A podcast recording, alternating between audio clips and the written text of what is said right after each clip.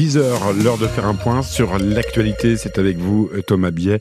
Et on parle d'un très mauvais chiffre aujourd'hui. Les violences conjugales en forte hausse dans le Finistère. Plus 32% de faits constatés en 2023 par rapport à 2022, alors que la tendance était déjà à la hausse depuis 18 mois. Alors certes, la parole se libère et est mieux accueillie. C'est une bonne chose et cela peut expliquer une partie de ces chiffres. Mais cela inquiète tout de même les autorités, Simon Chenot. C'est préoccupant, a répété en boucle Alain Espinas hier en conférence. Dans le Finistère, le nombre de violences conjugales a explosé, 600 cas de plus en un an. Des violences physiques, sexuelles, psychologiques, pour une écrasante majorité subies par des femmes. Les agresseurs, eux, sont souvent sous emprise de stupéfiants ou très alcoolisés, précise le préfet. Une augmentation qui s'explique selon lui par une violence grandissante et par une libération de la parole. Les victimes auraient moins peur de venir témoigner dans des postes de police, de gendarmerie agents sont désormais mieux formés, où les femmes peuvent être reçues discrètement et accompagnées par des intervenants sociaux. Dans les gendarmeries du Finistère en 2023, 40% des gardes à vue concernaient des cas de violence conjugale.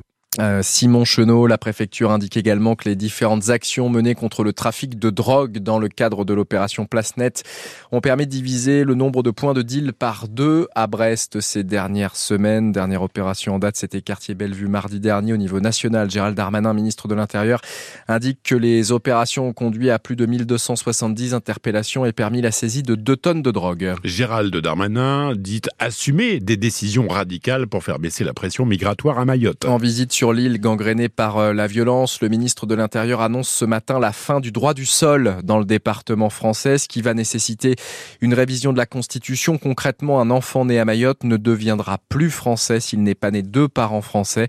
Ça va donc euh, nécessiter euh, cette révision constitutionnelle. Le ministre de l'Intérieur annonce aussi la fin des visas territorialisés, avec à la clé une baisse drastique du nombre de titres de séjour pour couper l'attractivité qu'il peut y avoir, dit-il, dans l'archipel maorais.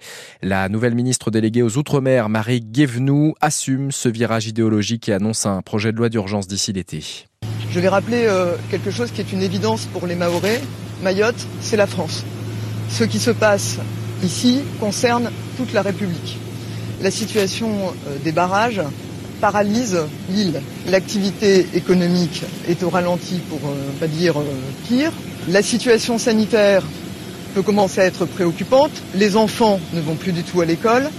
Donc au fond, ce que nous sommes venus aussi dire, c'est que le ministre de l'Intérieur prend des engagements très forts, que je vais euh, avoir à charge de délivrer rapidement. Je prends euh, l'engagement de faire en sorte qu'un projet de loi d'urgence pour Mayotte, qui sera basé sur le travail qui a été fait par les élus euh, et qui n'écultera aucun sujet, les questions d'immigration, les questions de convergence sociale et les questions d'économie sociale, d'infrastructures aussi essentielles pour l'île, aucun de ces points ne sera euh, occulté et nous travaillerons en concertation avec les élus, les acteurs économiques et de manière générale la population. Marie Guévenoux, la ministre déléguée aux Outre-mer. Les pompiers toujours en surveillance et en investigation Guilvinec ce matin. La pollution aux hydrocarbures constatée hier dans le port n'est pas complètement réglée. Une fuite sur le système de la pompe à gasoil qui ravitaille les bateaux.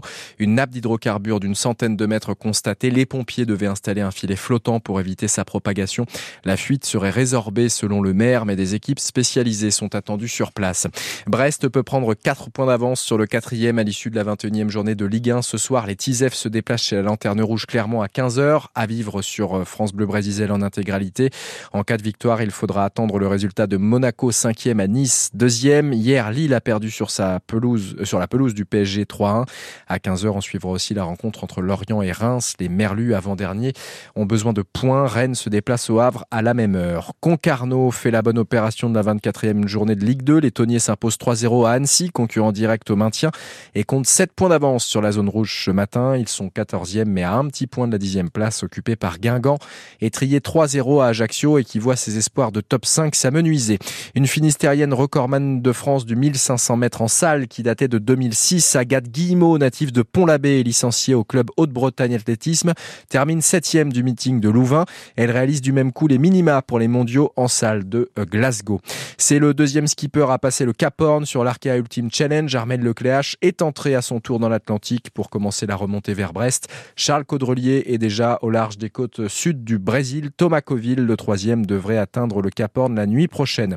Et puis on suivra aussi aujourd'hui Valentin Madouas sur la classique d'Almeria en Espagne. Hier, le, Brestois a réalisé une très belle performance sur le Tour de Murcie pour sa reprise. Il finit cinquième de la course remportée par l'Australien Ben O'Connor. Il est 10h05 sur euh, France Bleu Brésil. Place au panier de crabe avec Robin Aubry. Bonjour. ó.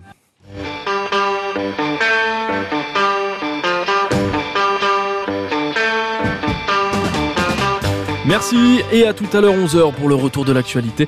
Pendant ce temps, ensemble, on va prendre place euh, ce dimanche dans le panier de crabe. C'est votre rendez-vous humour et bonne humeur concocté par Gaël Guéguin tous les dimanches en compagnie de Christelle Guy. Aujourd'hui, c'est à la découverte d'un livre, plutôt d'un manuel de savoir-vivre, à la table des Bretons. Patrick Hervé est l'invité de Gaël Guéguin. Alors, qu'est-ce qu'on peut y apercevoir au rythme des pages? Ça, vous allez le découvrir dans quelques instants.